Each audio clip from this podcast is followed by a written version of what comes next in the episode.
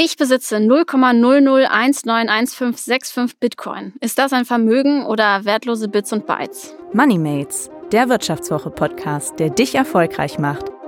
Mit Tina Zeinlinger und Jan Guldner.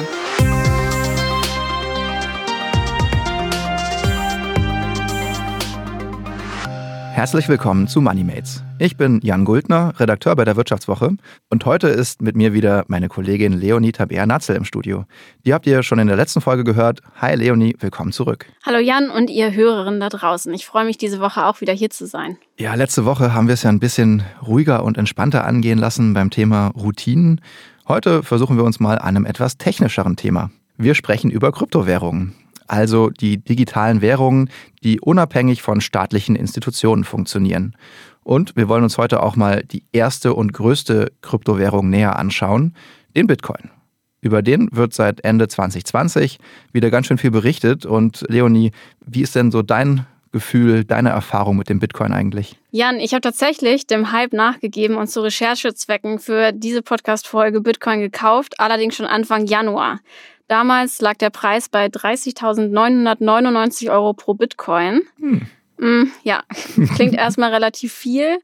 Hätte ich mir auch so nicht leisten können, obwohl ich gerne einen ganzen Bitcoin gehabt hätte. Ich habe jetzt einfach eine kleine Einheit davon gekauft. Also insgesamt 0,00191565 Bitcoin und zwar für 59 Euro. Das ist doch ganz ordentlich. Und ich muss auch sagen, 31.000 Euro fast für einen Bitcoin klingt halt nach mega viel, wenn man bedenkt, dass man im März 2020, soweit ich das weiß, für gut 4000 Euro schon einen bekam. Absolut. Also ich habe auch eher gekauft, als der Bitcoin relativ hoch stand.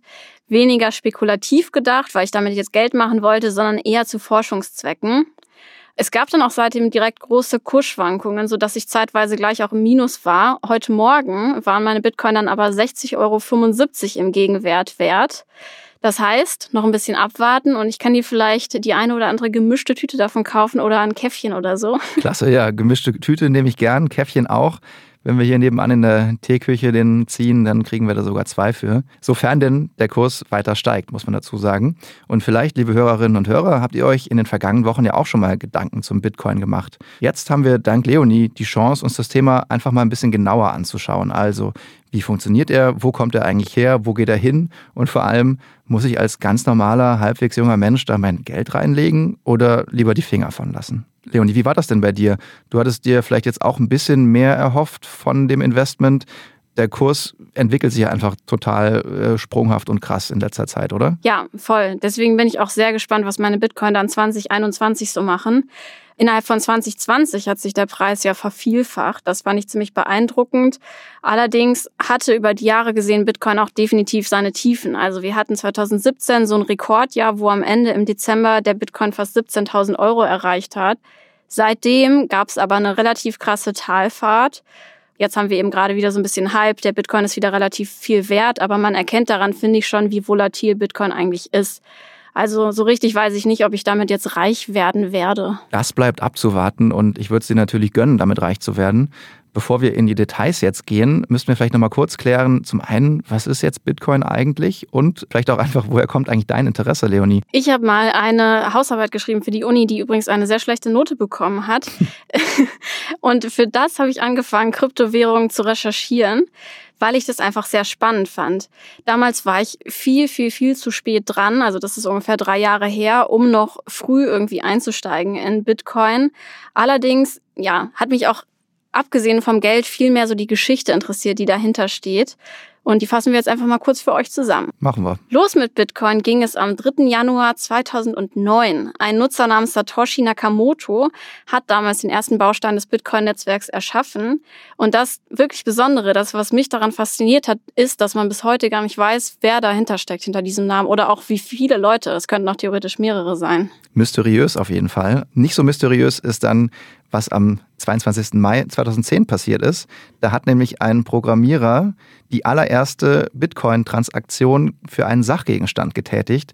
Der gute Mann hat nämlich zwei große Pizzen bei Papa John's für 10.000 Bitcoin gekauft. Die waren damals 30 Dollar wert und heute liest man immer mal wieder von diesen ominösen Bitcoin-Pizzen, die mittlerweile im Millionenbereich liegen und der erste Beweis dafür, dass Bitcoin ein Zahlungsmittel sein könnte. Weiter geht's dann 2011. Da hat zum Beispiel die Plattform Wikileaks von Julian Assange damals Bitcoin zum ersten Mal für Spenden akzeptiert. Am 6. August 2013 hat dann sogar die, ja, die Bundesbehörde den Bitcoin offiziell geadelt. Das deutsche Finanzministerium erkennt Bitcoin als Rechnungseinheit an.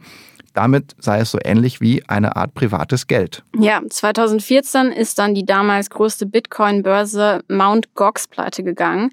Die haben übrigens auch zwischenzeitlich angegeben, dass sie sieben Prozent der damals bestehenden Bitcoins verloren haben. Das zeigt, denke ich, auch schon einiges. Und dann, wie vorhin berichtet, 2017 gab es dann einen großen Anstieg. Jan, ich glaube, du hast in dieser Zeit Bitcoin gekauft, korrekt? ich habe da auch mal zugeschlagen. Also ich bin jetzt nicht so das krasse Marktorakel.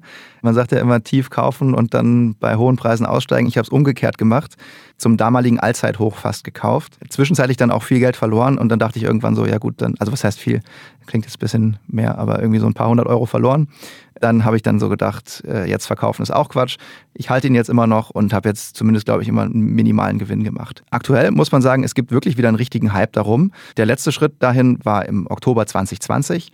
Da hat nämlich PayPal, was wir alle kennen, seinen Nutzern erlaubt, Bitcoin zu kaufen und zu verkaufen. Also das war nochmal ein großer Schritt in Richtung breiter Akzeptanz und auch in gewisser Weise ein Schritt in Richtung allumfassendem Zahlungsmittel. Mit den technischen Details verschonen wir euch erstmal hier, obwohl Jan und ich beide der Meinung sind, dass definitiv, bevor man Geld reinsteckt in Bitcoin oder andere Kryptowährungen, man versuchen sollte, die Sache, die Technik, die dahinter steht, zu verstehen wie genau die Blockchain, also diese Technologie hinter dem Bitcoin funktioniert und wie damit virtuelles Geld erschaffen und verschoben werden kann, könnt ihr aber auch in einer wunderbaren Infografik von unseren Wirtschaftswoche-Kollegen nachschauen. Die verlinken wir euch dann in den Show Notes. Das machen wir und eben, wir konzentrieren uns nicht auf die Technik hier im Podcast, sondern wir fragen uns ja, lohnt sich das Ganze für uns eigentlich jetzt als Investment? Und Philipp Schulden kann das beantworten. Er beobachtet den Bitcoin nämlich schon seit langem. Er ist Head of Operations am Blockchain Center der Frankfurt School of Finance, einem Think Tank. Und er sieht, dass immer mehr Menschen sich für den Bitcoin interessieren. Also wenn man von Mainstream spricht, kann man schon sagen, dass der Bitcoin auf jeden Fall auf dem besten Weg in den Mainstream dran ist, auch hinzukommen. Ähm, die Ankündigung von PayPal, den Bitcoin als Zahlungsmittel zu akzeptieren oder auch äh, Unternehmen wie MicroStrategy, die einen Großteil ihres Kassenbestands Bitcoin umtauschen möchten oder aber auch die fortschreitende Regulierung des Bitcoins, äh, sei es auf deutscher oder europäischer Ebene, ebnen sozusagen den Weg, dass der Bitcoin immer mehr ins Zentrum der Gesellschaft ankommt. Ähm, auch sehen wir, dass bereits abseits der früheren jungen, männlichen und technikaffinen Zielgruppe jetzt auch andere demografische Gruppen anfangen, sich für den Bitcoin zu interessieren. Das merken wir am Blockchain Center auch vermehrt. Hier kriegen wir auch vermerkt Anfragen von älteren Menschen oder eben von, von Menschen, die sich äh, bisher noch nicht so wirklich mit äh, Aktien oder Finanzen auseinandergesetzt haben. Wenn man sich das ganze Bitcoin-Ökosystem anschaut, war das ähm, bis 2016, würde ich sagen, sehr, sehr nerd-dominiert. Das heißt, ähm, der Bitcoin war nicht breit bekannt. Äh, es haben sich wirklich nur ein ganz, ganz kleiner Teil mit Bitcoin beschäftigt, es hat ein ganz, ganz kleiner Teil bemerkt oder erkannt, was der Bitcoin für große Potenziale bietet, auch für die Zukunft, sei es mit Kryptographie und Dezentralität. Und eben seit einer gewissen Zeit, jetzt auch gerade eben infolge des riesigen Hypes um den Bitcoin, die astronomisch hohen Preise, hat sich natürlich dann auch auf dem breiteren Markt ein hohes Interesse entwickelt. Das besteht auch darin, dass Leute natürlich Kursgewinne mitnehmen möchten. Sie hören in Nachrichten darüber, äh, hören, dass äh, sehr viele Leute dadurch zu Millionären zum Beispiel auch geworden sind und möchten dann natürlich dann auch an dieser Wertsteigerung partizipieren. Philipp Schulden hat ja gerade gesagt, Leute werden reich damit, es gibt Millionäre, Milliardäre vielleicht auch. Trotzdem und trotz allem bin ich mir nicht sicher, ob das jetzt gerade hier ein Hype ist oder ob wir wirklich noch Gewinne damit erzielen können. Was denkst du? Also ich hoffe ja, dass wir da noch ein bisschen Gewinne rausziehen können. Das wäre ganz schön. So viel wird es ja am Ende nicht werden, aber immerhin. Warren Buffett, der altbekannte Investment-Guru, sieht das ein bisschen anders. Der sagte nämlich mal, Bitcoin hätte basically no value. Also im Prinzip ist das Ding wertlos. Er sagt dazu, you can't do anything with it except sell it to somebody else, but then that person's got a problem. Also du kannst es verkaufen und das war es eigentlich, was du damit machen kannst. Und wenn du es verkauft hast, hat halt derjenige oder diejenige, die es von dir kauft, das Problem, weil sie es wieder verkaufen muss. Also er ist nicht sehr überzeugt. Anders sehen das aber die US-Investmentbanker von JP Morgan. Die sagen nämlich, dass der Preis langfristig auf 146.000 Dollar pro Bitcoin steigen könnte. Und Vermögensmanager von Guggenheim Partners sprechen sogar von 400.000 Dollar als Ziel. Wow. Warum sagt die eine Position, in diesem Fall Warren Buffett, dass es 0 Euro, dass Bitcoin 0 Euro wert sind und dann im Vergleich dazu die andere Seite 400.000? Da gehen mir die Meinungen irgendwie zu sehr auseinander. Lass uns doch mal drüber sprechen, wie überhaupt der Preis entsteht. Das ist ein sehr guter Punkt. Philipp Schulden, den habe ich dazu gefragt, der erklärt das so. Kaufen viele Leute, steigt der Preis, verkaufen viele, fällt er. Relativ simpel, haben wir momentan auch bei dem Hype gesehen. Dort haben extrem viele Leute gekauft. Der Preis ist in astronomische Höhen geschossen, ist aber dann auch gleich wieder gefallen. Also er sagt, Angebot und Nachfrage gelten auch hier, aber er sagt auch, Vorhersagen sind super schwierig. Es ist immer noch sehr, sehr schwierig, die Entwicklung des Bitcoins vorherzusagen. Dort gibt es verschiedene ökonomische Modelle. Ähm, man kann aber nicht mit Sicherheit sagen, ob diese Modelle auch wirklich halten, weil die Zeit ähm, zum Testen der Modelle einfach nicht ausreicht beim Bitcoin. Die Kursentwicklung bei Bitcoin ist extrem volatil. Ähm, das muss auch jedem klar sein. Heißt, ein Investment ist mit einem hohen Risiko verbunden. Jeder, der ähm, dort offensichtlich oder scheinbar ähm, sichere Kursentwicklungen angibt, ist meiner Meinung nach nicht seriös. Da sollte man ähm, erheblich aufpassen. Gerade wenn ein großer Zahlungsdienstleister wie PayPal äh, jetzt den Bitcoin sozusagen ins Mainstream holt, verschiedene Firmen ähm, in Bitcoin investieren oder auch sich ähm, Personen wie Elon Musk positiv zum Bitcoin äußern, ist die Wahrscheinlichkeit sehr hoch, dass immer mehr Leute kaufen. Ähm, man muss aber natürlich auch mal aufpassen, von wem diese Äußerungen kommen. Der Bitcoin ist auch so eine kleine self-fulfilling prophecy. Heißt, wenn jemand sagt, der Kurs wird steigen, kaufen Leute und so steigt der Preis dann wieder vom Bitcoin. Das heißt, es kann sich auch äh, so eine Art Spirale entwickeln. Gut, also wenn ich höre Self-Fulfilling Prophecy, dann klingt das für mich erstmal nicht so nach so einer super guten Idee für ein Investment. Was müsste passieren, damit unsere Bitcoin nicht nur diese Blase sind, sondern wirklich viel wert sind? Also eine Sache, die die Bitcoin-Fans ja zum Beispiel ähm, sich erhoffen oder worauf die spekulieren, ist, dass Bitcoin tatsächlich, also Bitcoin und die Blockchain-Technologie tatsächlich unser aktuelles Finanzsystem nicht nur, wie soll man sagen, ein bisschen disruptieren, sondern tatsächlich ablösen. Das heißt also, ich setze im Grunde darauf, dass das Finanzwesen, so wie wir es kennen, sich eigentlich theoretisch wandeln müsste, korrekt?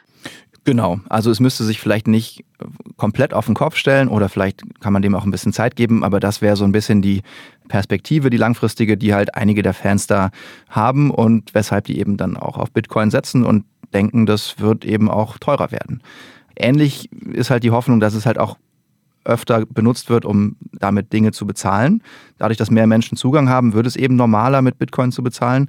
Äh, und auch das könnte halt den Preis treiben. Was da halt jetzt mal eine Frage wäre, weißt du, wie viel eigentlich mit Bitcoin überhaupt bezahlt wird? Ähm, ich habe das nachrecherchiert und im November 2020 wurden jeden Tag durchschnittlich 330.000 Transaktionen von Bitcoin verzeichnet. Anfang Januar sogar 400.000 pro Tag.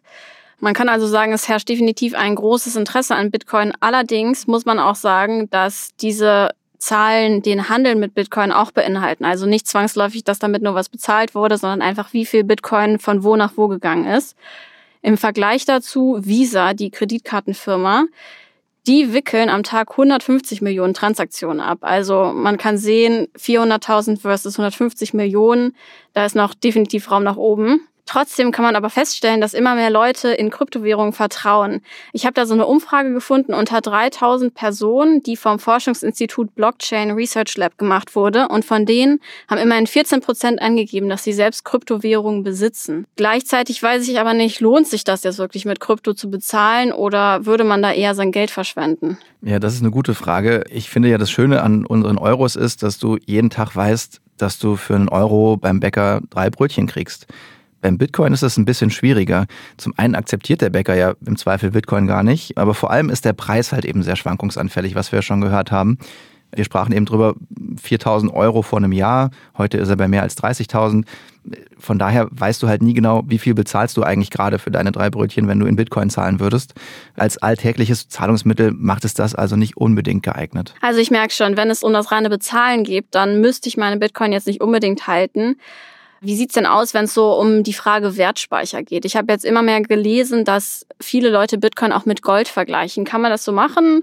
Und lohnt sich das, Bitcoin langfristig zu halten, um quasi diesen Wert zu speichern? Das haben wir Philipp Schulden auch gefragt. Er sagt, dass die Funktion von Bitcoin als Wertspeicher vor allem davon abhängt, was wir an Alternativen zur Verfügung haben.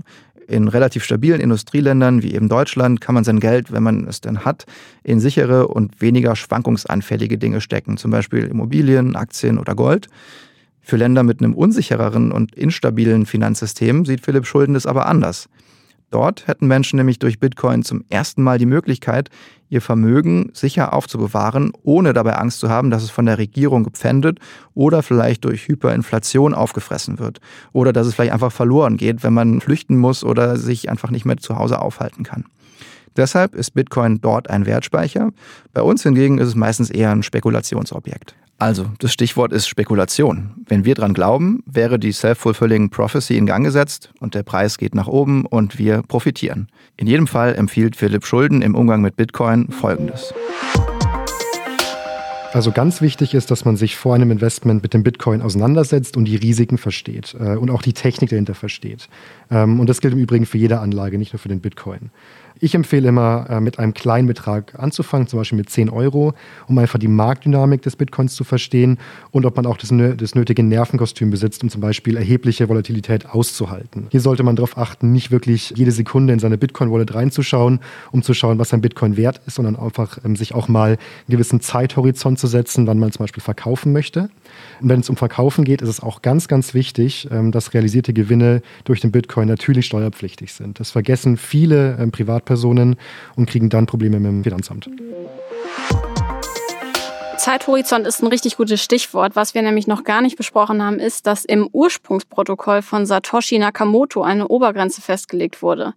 Insgesamt soll es 21 Millionen Bitcoins geben, die geschürft werden können. Aktuell davon im Umlauf sind so ungefähr 18,5 Millionen. Das heißt, es sind noch gar nicht alle Bitcoin ausgeschüttet. Schätzungen gehen davon aus, dass so 2140 ungefähr dieser Moment gekommen ist, wo dann wirklich alle Bitcoin im Umlauf sind. Das ist aber dann ein ganz besonderer Moment, weil in dem Fall werden diese Miner, die eben aktuell noch die Bitcoin schürfen, lediglich über die Transaktionskosten belohnt. Das heißt nicht mehr für das Signieren eines Blocks, wenn sie eben verschiedene Transaktionen bündeln. Dann ist halt überhaupt nicht klar, was dann passiert. Vielleicht lohnt sich das Geschäft für die Miner nicht mehr oder es kann auch sein, dass das ganze System sowieso schon ins Stocken geraten ist, weil dieses ganze Schürfen von Bitcoin wahnsinnig ineffizient ist in der Energie. Also es wird sehr, sehr viel Energie verbraucht und deswegen könnte es auch durchaus sein, dass Bitcoin bis dahin schon verboten wird. Also offensichtlich ist, dass bis 2140 noch sehr lange Zeit ist und bis dahin sehr viel passieren kann. Das Endgame ist also noch völlig unklar, ob wir dann in Zukunft alle mit Bitcoin zahlen werden oder eben nicht. Ja, was machen wir jetzt mit unseren Bitcoin, Leonie?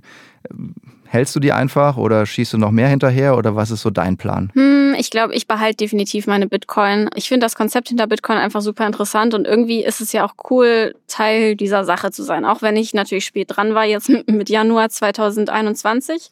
Ich würde jetzt aber, glaube ich, nicht so direkt Geld hinterher schicken, besonders nicht, wenn es Geld wäre, was ich vielleicht für was anderes brauchen sollte. Also Geld, was ich mal brauche für, wenn meine Waschmaschine kaputt geht, wenn das Auto kaputt geht oder so. Da wäre ich dann eher vorsichtig. Bei allem, was man so hat und was nur rumliegt, kann man es machen ist eine spaßige Sache. Absolut. Das klingt sehr vernünftig und ich glaube, da können wir uns alle dran orientieren. Ich werde das auch tun. Ich denke, wir bleiben, wenn ich das so richtig interpretiere, entschieden unentschlossen beim Bitcoin. Wenn ihr da draußen Idealisten seid, die an die Zukunft der Blockchain glauben, so wie Leonie und ich eigentlich auch, dann seid ihr vermutlich eh schon investiert und geht eh sowieso nicht raus aus dem Ding, sondern man macht das wie in der Bitcoin-Community wohl oft gesagt wird, hodel Hold, wir bleiben drin, solange das Ding läuft und verabschieden uns so schnell nicht. Aber wenn ihr mit Bitcoin spekulieren wollt, denkt an die Tipps von Philipp Schulden. Das heißt, langsam rantasten, Volatilität auch ertragen und vor allen Dingen die Nerven behalten. Ja, und ob es dann funktioniert, ist unklar, aber es ist eben hochriskant. Absolut. Und wenn ihr schon Bitcoin-Millionärinnen seid oder uns von euren Krypto-Eskapaden berichten wollt, schreibt uns gerne auf den üblichen Kanälen per WhatsApp, E-Mail oder in den sozialen Netzwerken. Die Kontaktdetails findet ihr wie immer in den Shownotes. Und bevor wir euch jetzt gehen lassen, haben wir noch zwei kleine Geschenke für euch. Erstens hört ihr gleich noch die Finanztipps unseres Börsenboomer aus der Geldredaktion der Wirtschaftswoche. Diesmal gibt euch Christoph Schürmann ein paar Hinweise dazu, wie ihr in Kryptowährungen allgemein gut investieren könnt. Und ihr könnt euch ein kostenloses Probeabo der Wirtschaftswoche gönnen, wenn ihr auf vivo.de slash code den Code MON-EY2 021 eingibt. bekommt ihr die digitale und die gedruckte Version der Wirtschaftswoche für vier Wochen kostenlos statt für 29,99. Wir bedanken uns bei euch fürs Zuhören und ich danke dir, Leonie, dass du wieder dabei warst. Dankeschön und ja, bis zum nächsten Mal vielleicht. Bis bald. Ciao. Ja, also widmen wir uns dem Spekulationsobjekt äh, des Jahres 2020 und auch 2021, nämlich dem Bitcoin oder den Kryptowährungen allgemein. Die Preisfeststellung ähm, äh, findet ja auch nirgendwo in der, in der traditionellen Börse statt, sondern ja auf verschiedenen Marktplätzen und der Preis bemisst sich danach, was jemand bezahlt. Ich sage immer, vergleiche es immer so ein bisschen mit einem ähm, Bild eines jungen Künstlers, unbekannter Künstler, hängt irgendwo, ich sag mal, bezahlt man 500 Euro oder 3000 Euro für, ja, weil man denkt, der hat Perspektive. Und wenn man Glück hat, nächsten Gerd Richter erwischt und ist ein paar Millionen wert. Wenn man Pech hat, kann man es halt höchstens noch im Wohnzimmer vorzeigen, ist es aber nichts wert. Das heißt, der Bitcoin, ja, das muss sich jeder bewusst sein, er kann weiter noch stark steigen, das ist durchaus möglich, er kann aber auch auf Null fallen. Das heißt, ich habe ein Totalverlustrisiko. Ähm, ganz wichtig ist, es gibt niemanden, der da eine vernünftige Prognose geben kann. Also egal, was ich jetzt erzähle oder ein Experte oder jemand aus dem Bereich, keiner weiß, wo der, wie der, wo der Bitcoin in einem Jahr steht. Wir wissen ja nicht mal, wo Aktien in einem Monat stehen. Da kann ich gewisse Bewertungsmaßstäbe heranziehen und so weiter und so fort. Aber selbst das weiß keiner. Und beim Bitcoin bewege ich mich halt da wirklich im Niemandsland. Ja, also wie gesagt, jeder darf gerne, gerne mitspielen, aber nur mit, mit, mit Geld, was er wirklich sagt. Das ist mir egal, wenn es auf Null geht. Das ist wie eine Wette darauf, dass Bayern München diese Saison nicht mehr deutscher Meister wird äh, oder dass die Meisterschaft nicht schafft, da kann ich auch 1000 Euro drauf wetten. Wenn es gut geht, dann äh, mache ich einen dicken Gewinn. Wenn es schief geht, was ja wahrscheinlicher ist, dann ist das Geld weg. Das, dem sollte man sich bewusst sein. Ja, wenn ich in Bitcoin investieren will, da gibt's halt verschiedene Instrumente. Ja, es gibt passive Fonds, also die tatsächlich auch durch den Bitcoin gedeckt sind. Das heißt, wenn ich da Geld in so einem Fonds anlege, dann kaufen die für, für mich den Bitcoin und, und hinterlegen den. Dann gibt es auch andere, das sind äh, zum Beispiel Zertifikate, die bilden den Bitcoin im Verhältnis 1 zu 100 ab. Da kaufe ich im Endeffekt eine Schuldverschreibung der Bank, die die ausgibt. Ja, wenn die Bank pleite geht, kann der Bitcoin stehen, wo er will, dann äh, habe ich davon nichts, dann ist das Geld trotzdem frisch. Muss man halt immer ein bisschen gucken, äh, wie gut beleumundet ist diese Bank. Wir haben das in der Finanzkrise gesehen, wer sich daran noch erinnert, Lehman Brothers, die Lehman-Zertifikate, die berühmten, das war genau dasselbe. Da war das Geld dann eben futsch, egal ob die auf Gold oder auf was auch immer waren. Und dann kann ich natürlich den, den, den Bitcoin auch direkt kaufen und mir ins, ins, wirklich ins Wallet packen, auf dem Smartphone. Da gibt es verschiedene Wege. Ja, also wie gesagt, es ist was für jung und alt, aber im Moment bewegen wir uns da wirklich im Bereich äh, der Zockerei und der Preis wird gebildet nach der Nachfrage. Wenn die Nachfrage wegbricht, dann, dann geht der Preis auch runter. Und wenn ich reingehe, dann sollte ich aber auch sagen, okay, am nächsten Tag habe ich vielleicht 20 Prozent weniger. Da sollte ich dann vielleicht nicht erschrecken. Vielleicht habe ich auch 20 Prozent mehr am nächsten Tag. Dann sollte ich vielleicht auch nicht sofort verkaufen, wenn ich wirklich da entsprechend die Mentalität habe. Ja, also ein wildes Hin- und Herhandeln wird wahrscheinlich in jedem Falle dazu führen, dass ich keinen großen Gewinn mache, sondern eher Verlust. Das ist bei, eigentlich bei allen Anlagen so. Je öfter ich kaufe und verkaufe, wird es schwierig. Das war MoneyMates, der Wirtschaftswoche-Podcast, der dich erfolgreich macht. Mit Tina Zeinlinger und Jan Guldner. Produziert von Anna Höhnscheid.